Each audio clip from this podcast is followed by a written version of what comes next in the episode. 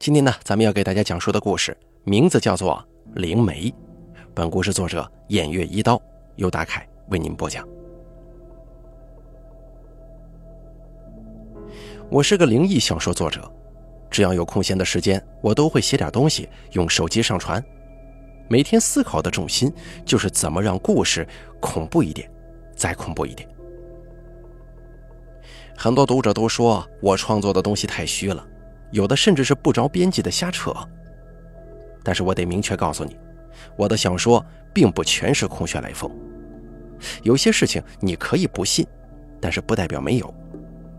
比方说北顶娘娘庙事件，你怎么解释？央视播出的梦境秦凶，你能说那是假的吗？正所谓有实就有虚，有阴就有阳。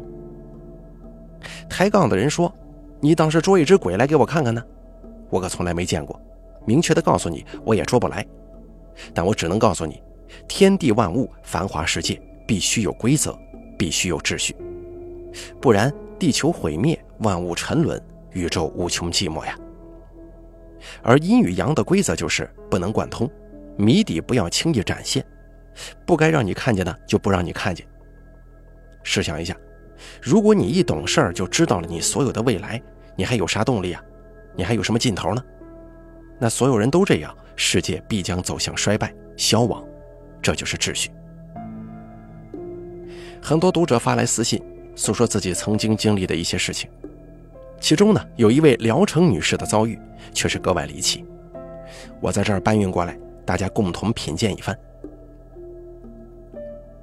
这位读者是这么说的：“我姓宗，聊城人，今年三十三岁，女性，在一家食品厂上班。”丈夫是济宁人，姓韩，叫韩波，比我大两岁。我丈夫在建筑工地干施工队队长，工作起来很认真，生活上对我照顾的无微不至。每天早上一早就起来做饭，等到我起床，他就把饭做好，卫生也收拾干净了，几乎是天天如此。一个多月以前，在我家里发生了几件事儿，让我到今天也难以释怀。我们家住一楼。就在马路边上，公司的接送车都是在马路对面停，过马路就得走过天桥。那时候我上夜班，每天都是十二点下班。走到天桥上，我都习惯性的朝我们的卧室看一看。韩波有时候窗帘拉的不严实，就能从外头看见卧室里的情况。虽然看不清楚，但是外面路灯的灯光投射进去，也勉勉强强能够看到。那么回去以后，我就会把窗帘拉得严实一点。那天下着小雨，我下班以后走到天桥上，习惯性的朝卧室看了一眼，一切如故。可是眼光就要挪开的时候，我突然觉得有点异样。仔细一看，心中顿时一震，隐约看见韩波平躺着，两只脚搭在床沿上。有个披散着长头发、看不见脸的女人，在给我的丈夫穿鞋。当时我的第一反应就是丈夫有外遇了，不由得心中一阵发堵。回到家里，立刻进了卧室，却发现韩波睡得跟头猪似的，一点异常也没有。我打开床头灯，在卧室里检查了一番，什么也没发现。我想叫起韩波问他一下，走到床头注视他。可是突然，一种奇怪的感觉油然而生。我怎么越看他，越不像韩波呢？不敢再多想了，我蹑手蹑脚地去了卫生间。在卫生间里，我冥思苦想，今天晚上到底什么情况啊？可是想破脑袋也没想出什么结果来。这个时候，我听见了一阵脚步声。本来离马路二十多米，窗户都是三层玻璃的。隔音挺好，但是那脚步声却好像在天花板上咯哒咯哒，听得很清楚。我拉开百叶片朝外看去，只见护栏外头有一个身穿黄黑衣服的女人，在马路边往天桥那里走。长头发遮住了半边脸，但是能看出她长得很白净，就是嘴巴稍微有点长。大半夜的，街道上基本没人，这个女的是干什么呢？或许人家也是上夜班回家的呢。回到卧室，我没再做别的，直接关灯睡了。到了第二天，我就上心了。下了班以后，我走到天桥上，故意停下，往卧室里看。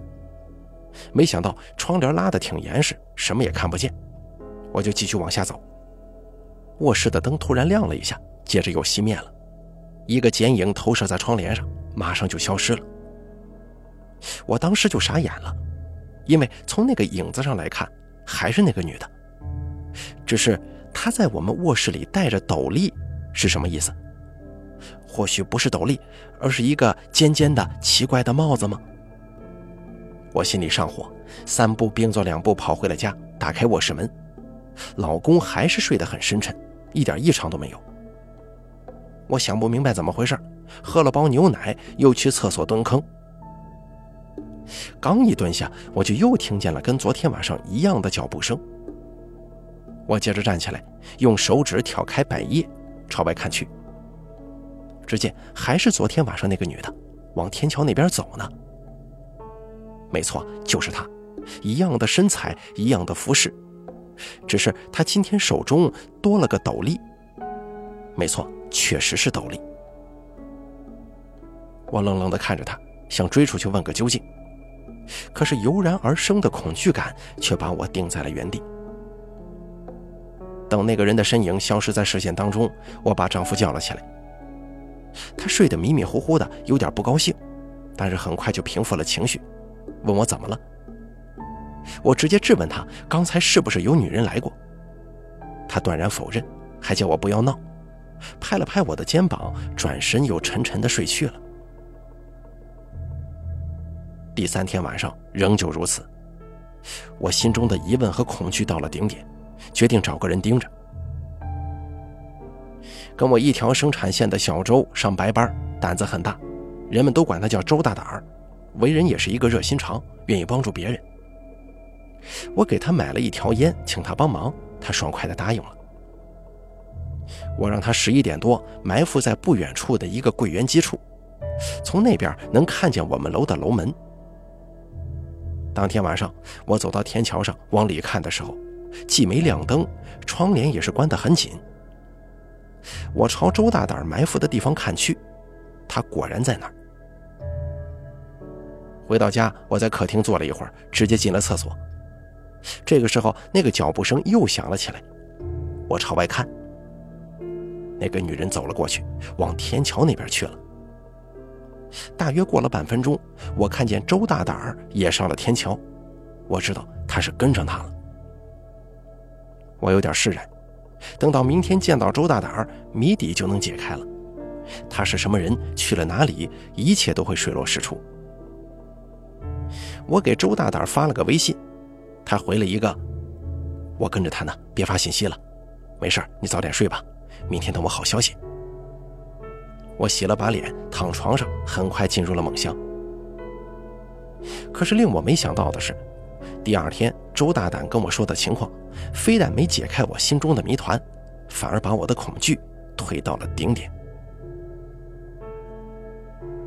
第二天上班，我提前到了厂里，找到了周大胆。周大胆看见我，停下手中的工作，把我拉到一个没人的角落，神秘兮兮地对我说：“小宗啊，我觉得你得找个人看看呢。”“你说什么？找谁看呢？怎么了？”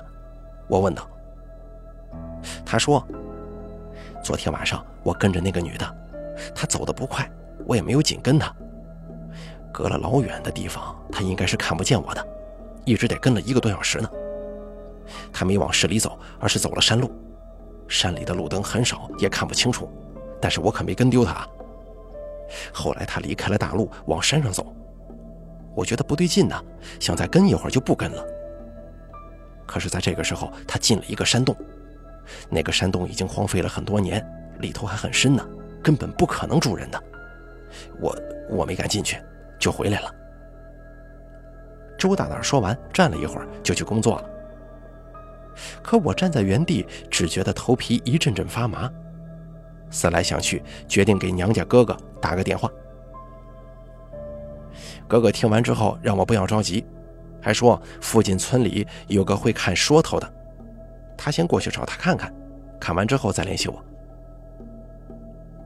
两个多小时以后，他给我打了电话，在电话里，他说他去找了那个灵媒，灵媒肯定那是个黄精。他说的这个黄精啊，不是药材，而是黄鼠狼成精。他画了几道符，让哥哥去我家贴在玄关、卧室、厕所等处，还说没什么大问题，应该是想要个贡品吧。只要把符贴上，一个星期后再处理一下，基本都能解决。听他这么一说，我就放心了。接着，哥哥拿着符去了我家，按照他说的贴了。韩波在家看到我哥哥到处贴符，就问他怎么回事。哥哥说是我让贴的，他就没多说别的。晚上我下班回家，果然很平静，没再有什么异常了。就这样过了一个星期，哥哥给我打来电话，叫我一块去找灵媒，让他帮着上供。我没有耽搁，一早驱车赶到了哥哥家。哥哥刚吃早饭，见我到了，胡乱又吃了两口，带着我去灵梅家。在路上，我问哥哥给那边打电话没有，哥哥说不用，灵梅早就说好了，让他今天过去，他天天在家。半个小时之后，到了他家。停下车到门口，却发现铁将军把门。我哥觉得很奇怪，就拨打了灵梅的电话，结果是忙音。哥哥有点尴尬，两个人在门前待了一会儿，一个抱着小孩子的女人走了过来。我哥拦住她，问道：“哎，大妹妹啊，麻烦问你个事儿，这家人去哪儿了？”那个女人上下打量了哥哥几眼，问道：“你们是来找他看事儿的吗？”哥哥点头。女人说：“已经入土为安了。”什么？我跟哥哥大吃一惊，对视一眼。怎么了？女人四下看了看，凑到我俩跟前说：“听说呀，他是自己掐自己脖子，窒息死的。”我简直不敢相信自己的耳朵。女人看我跟哥哥惊讶的表情，接着说。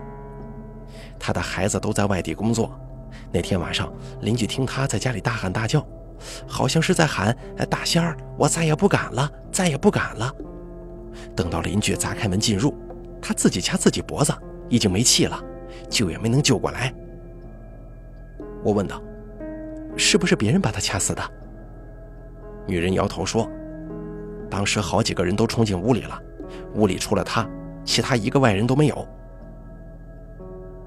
我呆立在原地，说不出话来，心中存疑，不知道是不是因为韩波的事儿导致神婆出了意外呢？在这待着也没用了，两个人心情沉重的往回走。哥哥说他在帮我想想办法，而接下来的日子让我是备受煎熬啊！韩波开始发烧，浑身疼痛，每天在床上躺着，去医院吃药打点滴，通通没用。有时候好不容易睡着，又不停的哆嗦，醒来之后睡衣都会湿一片，人眼看着消瘦下去。我心里着急呀，班也不上了，四处托人打听。最后哥哥打听到，河北省赞皇有个很有名的，看这个事儿很灵。我觉得有点远，怕去了以后又是一场空，心中有些犹豫。而让我下定决心去赞皇的，是那天晚上发生的一件事儿。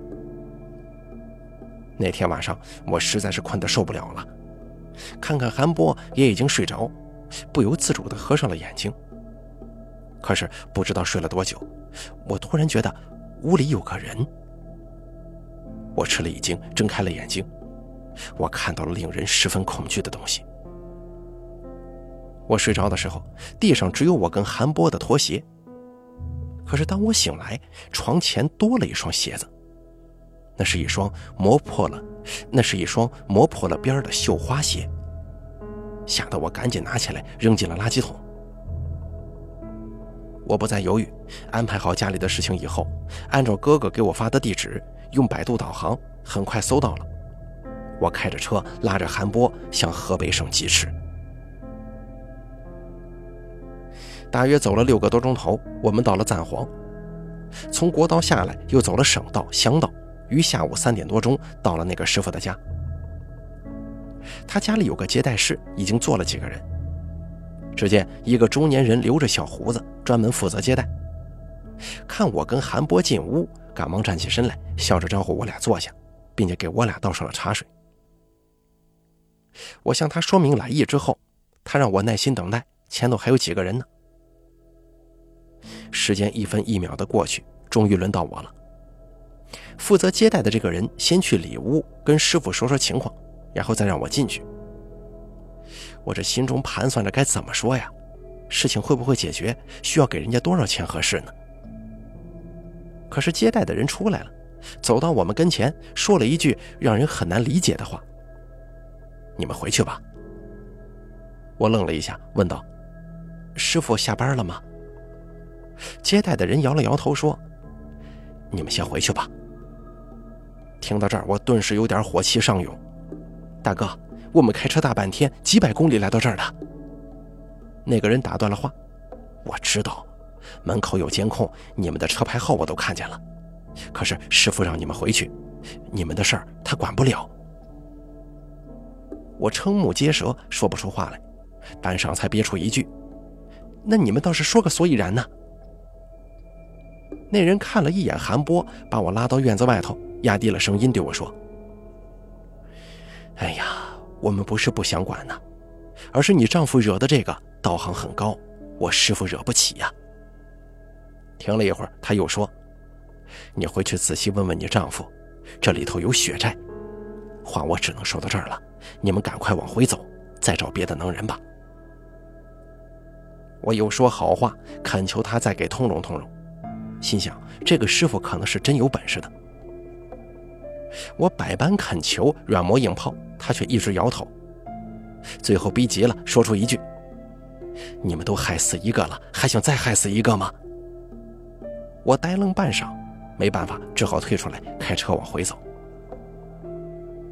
回到家之后，我把我看见的那些事儿全跟韩波说了，一点也没保留。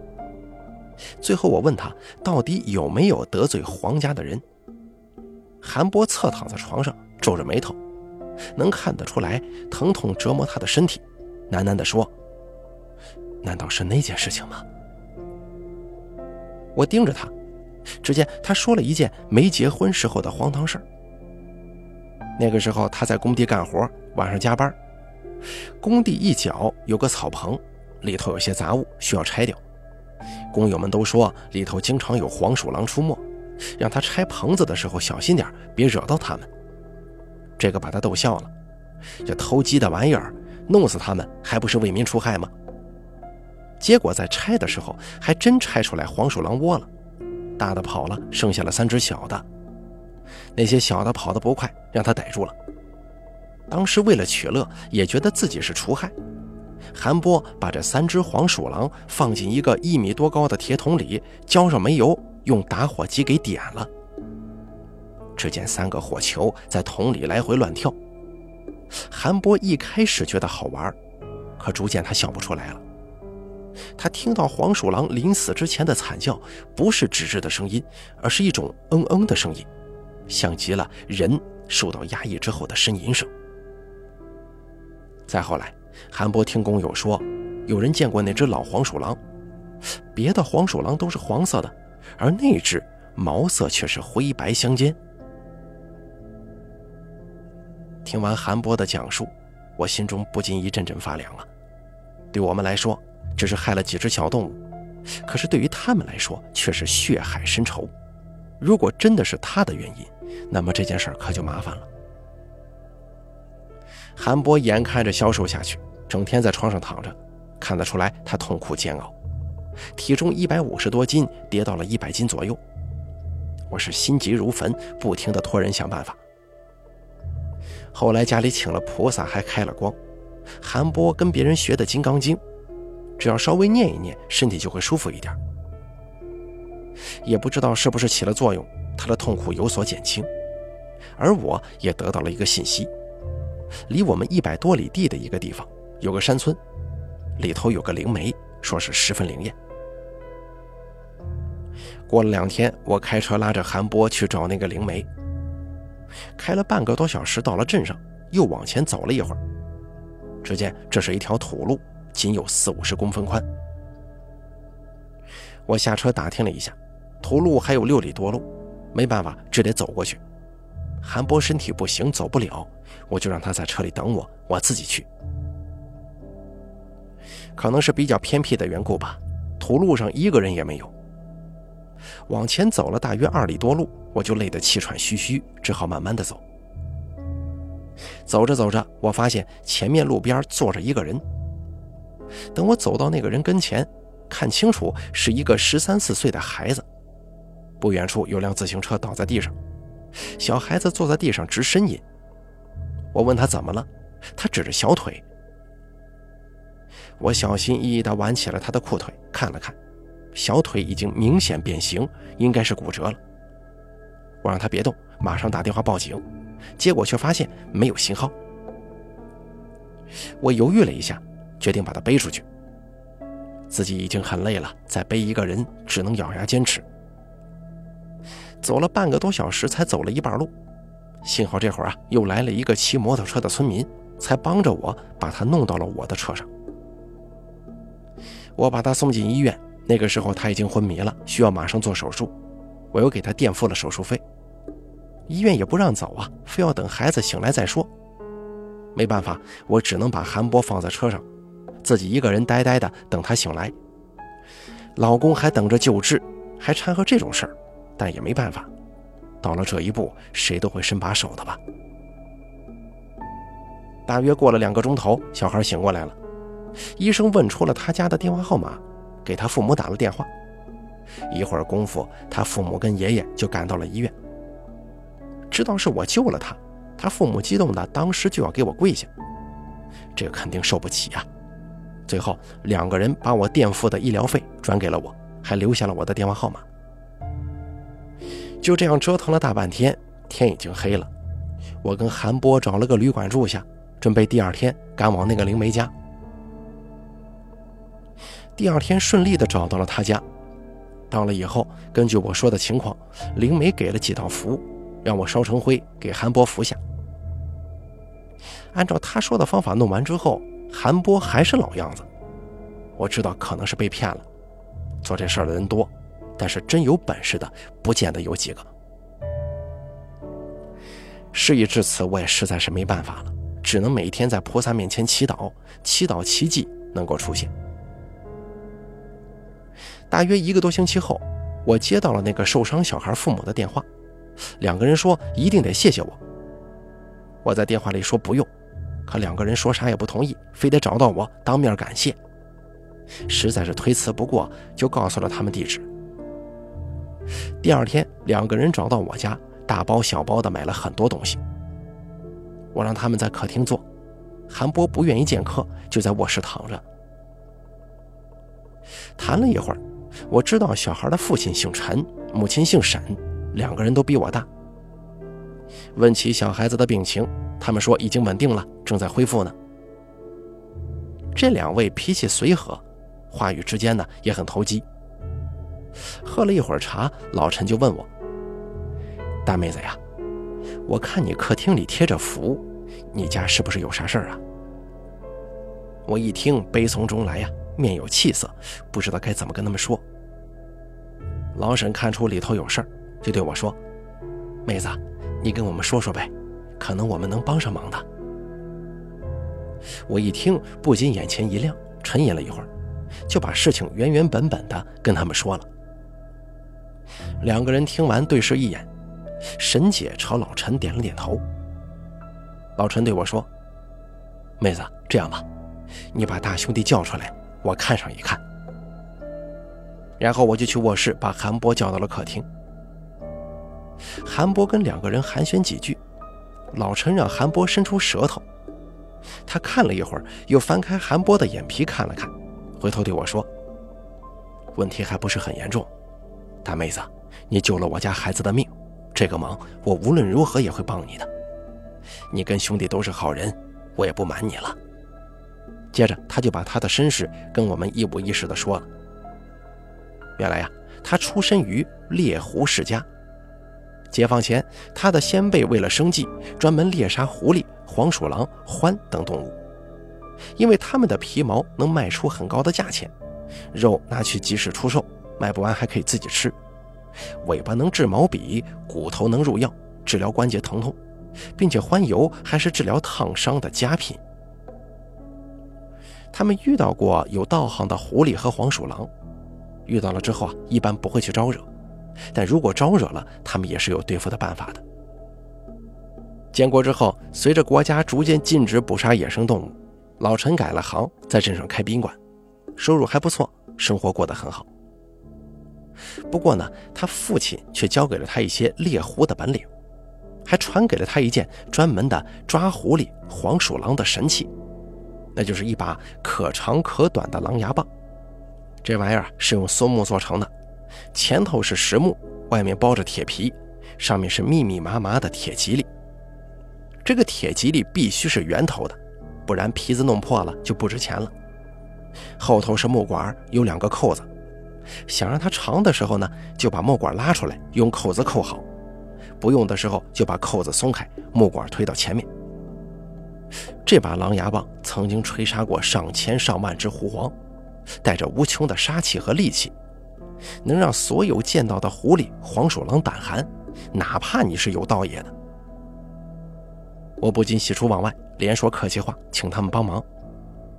老陈说：“我看这事儿啊，不能再拖了。”我回去准备一下，后天你开车拉着那个姓周的小伙子去我家接我，让小周带路，咱们一块儿去那个洞里看看情况。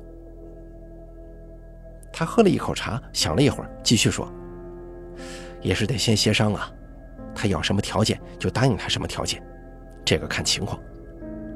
他有二百年以上的道业，如果协商不成的话，就只能硬拼了。”我似懂非懂，只能频频点头。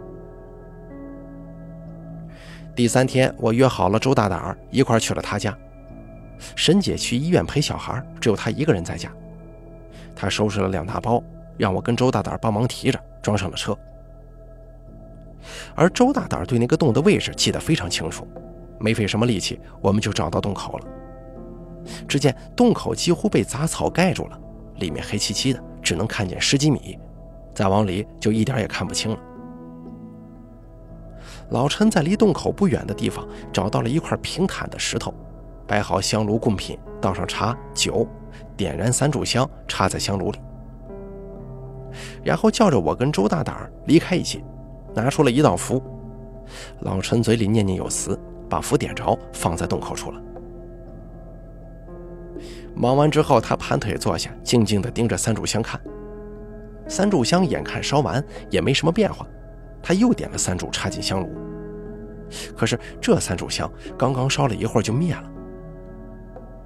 老陈皱了皱眉头，拿出打火机，又把香点着。可是香很快又灭了。老陈一连点了三次，香灭了三回。最后不知什么原因，三炷香竟然齐根断了。老陈的脸色很难看，突然暴躁起来，一哈腰，把所有的贡品和茶具、酒水。通通摔在地上。他猛地站起身，拿出手机拨了一个号码。接通之后，冲手机大声喊：“小贾，我给你发个位置，你赶紧把家伙事儿弄过来。”大约过了二十分钟，一辆面包车停在路边。一个二十多岁的年轻人牵着三条狗，手里拿着一根棒子，到了洞口。经过老陈介绍，我们才知道这个年轻人是他徒弟。名字叫贾兴国，他的三条狗吸引了我的注意力。只见三条狗通体乌黑，毛色油光发亮，体型细长，精力充沛。老陈告诉我，这是山东细狗，猎杀小动物的好手。老陈接过狼牙棒，把三条狗牵到洞口，狗绳子一解开，大喝一声“去”，这三条狗就犹如离弦之箭，冲进了洞里。老陈拿出几只手电筒，给我们一人一只，让我们也跟着他进洞。四道光柱打在洞壁上，洞内空气潮湿阴冷，有一股发霉的气味。四个人往前走，这洞很深呐，有横七竖八的石头跟一堆又一堆的干草。四个人小心翼翼往里走了足足半个小时，也才走了也就是一百多米吧。突然，我听到三只狗不约而同的狂吠，还夹杂着某种动物的尖叫。四个人加快脚步往叫声处跑了过去。手电筒光照向那里，只见三只细狗在疯狂地撕咬一只动物，那正是一只灰白毛的黄鼠狼。它虽然个头很矮，但长度也跟细狗差不多了。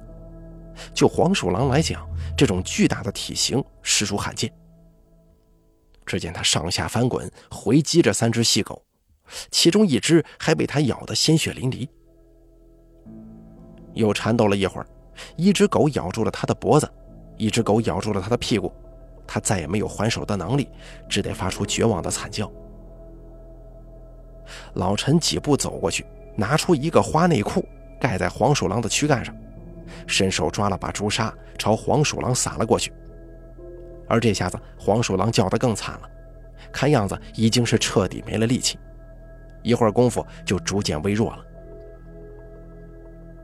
我跟周大胆想往前看个究竟，小贾赶忙阻拦：“先别过去，看看情况再说嘛。”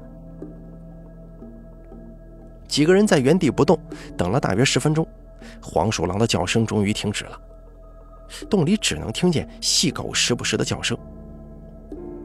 老陈过去拍了拍细狗的脑袋，两只狗先后松开了嘴，而另一只受伤的趴在地上，看样子十分疼痛。老陈从口袋里拿出一块红布，要过去把黄鼠狼给包起来，可是黄鼠狼突然翻身爬起，向一个方向冲了出去。两只细狗立马往前追。可是黄鼠狼只跑了几米远就不跑了，嘴上叼着一个东西，倒在地上一动不动了。两只细狗在它身边来回转圈。我们四个人赶忙过去，等看清它咬的那个东西的时候，我不禁身上一阵阵发冷。那不是韩波的鞋子吗？老陈反应过来，用狼牙棒狠狠地敲了黄鼠狼几下，看没了动静，这才作罢。小贾挖了一个坑，把黄鼠狼的尸体掩埋了。我拿着手电筒四下一照，发现了黄鼠狼的窝。令人惊奇的是，它的窝竟然是建在洞壁上的，离地有将近两米多高。不仔细看，还真不容易发现。窝下头的洞壁上有几块凸起，想必是用来踩着往洞里跳的。我搬来几块石头，用手电筒往里面照。那是一个三米多深的窝，分内外两间，里面应该是他休息的地方。上面铺满了各种绒毛，看着就挺温暖舒适的。而外面呢，应该就是生活区了，有一个纯净水的瓶子，可是里头只有半瓶水，还有几只老鼠被整齐地摆放在斜坡上，有的血迹还没干，有的吃剩的鸡骨头，并且旁边还放着一个不知道从哪捡来的斗笠。几个人处理好现场，开车往回走。老陈让小贾把狗和工具带回去，他坐我的车，要去我家看看韩波。这事情虽然解决了，但不知怎么回事，我是一点也高兴不起来。我的大脑当中反复出现细狗猎杀黄鼠狼的画面，心里的感觉有恐惧，有难过，甚至还有愧疚。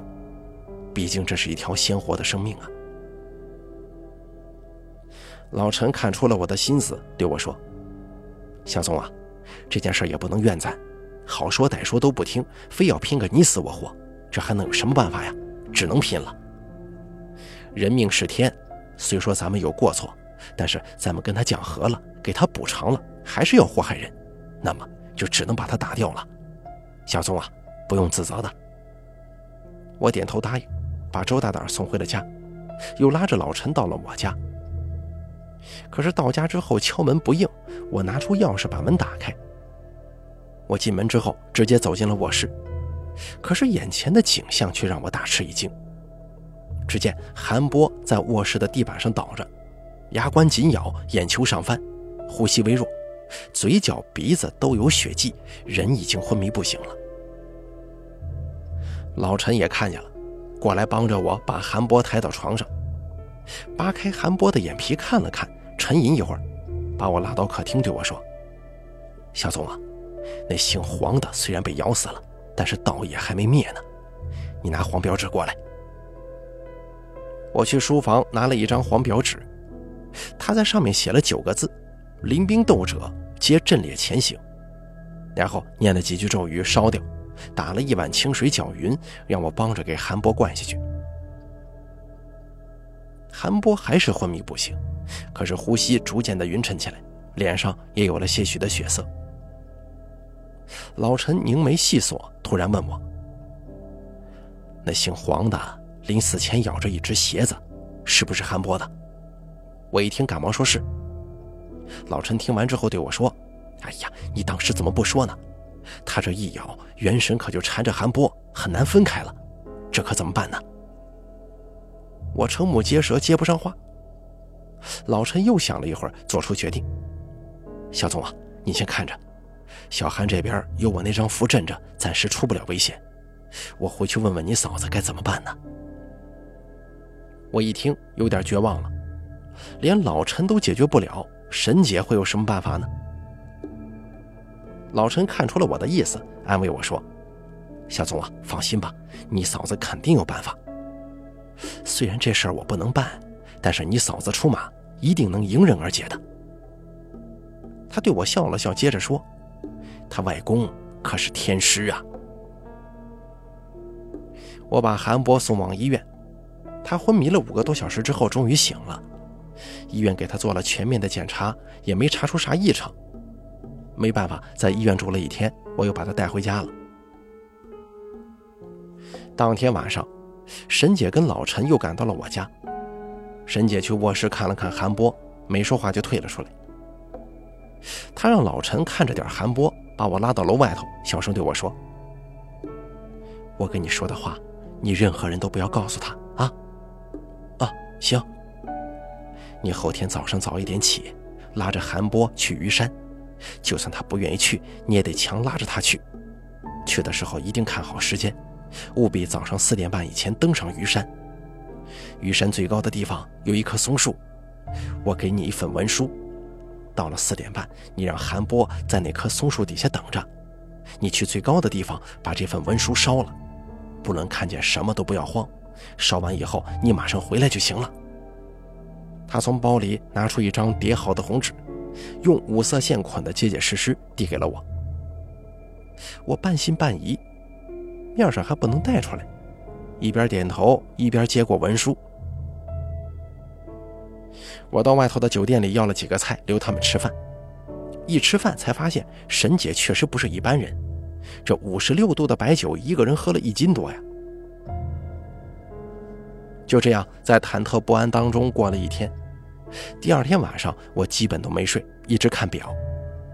迷瞪了一会儿，三点就起了床，把韩波叫了起来。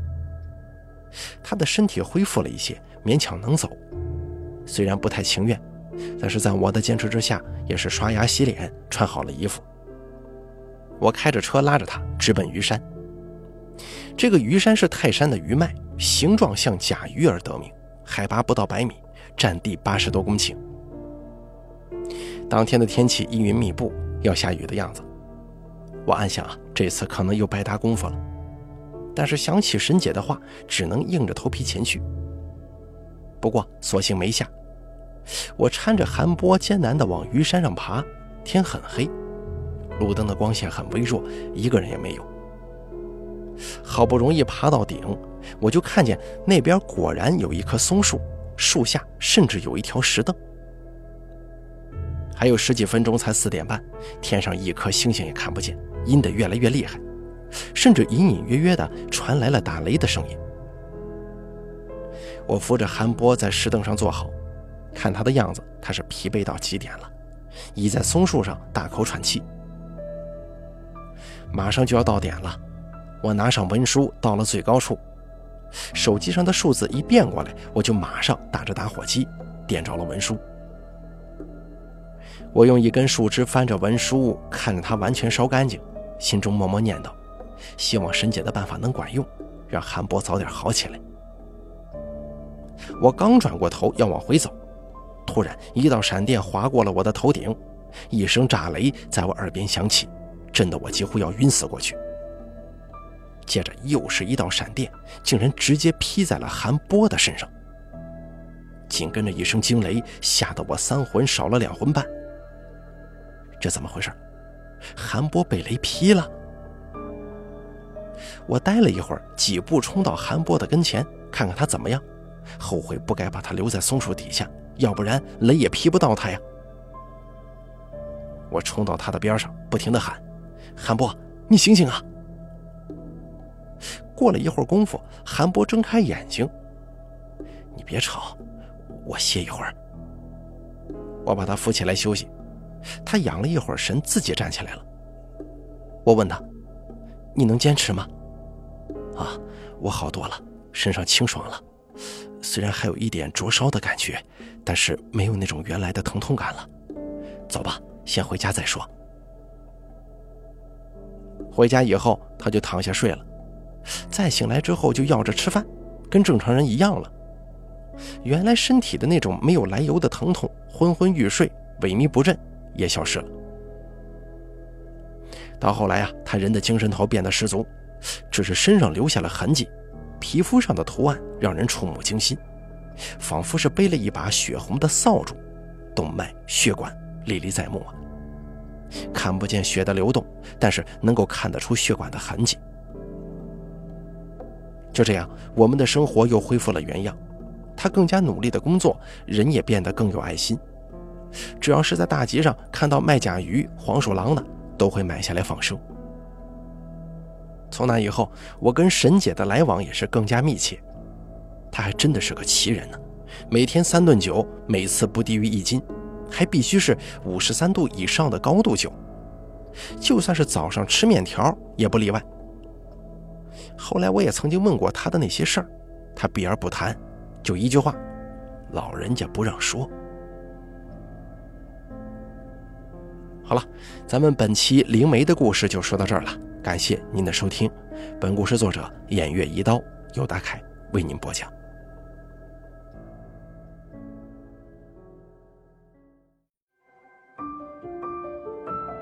本期故事演播完毕，想要了解大凯更多的精彩内容，敬请关注微信公众账号“大凯说”。感谢您的收听。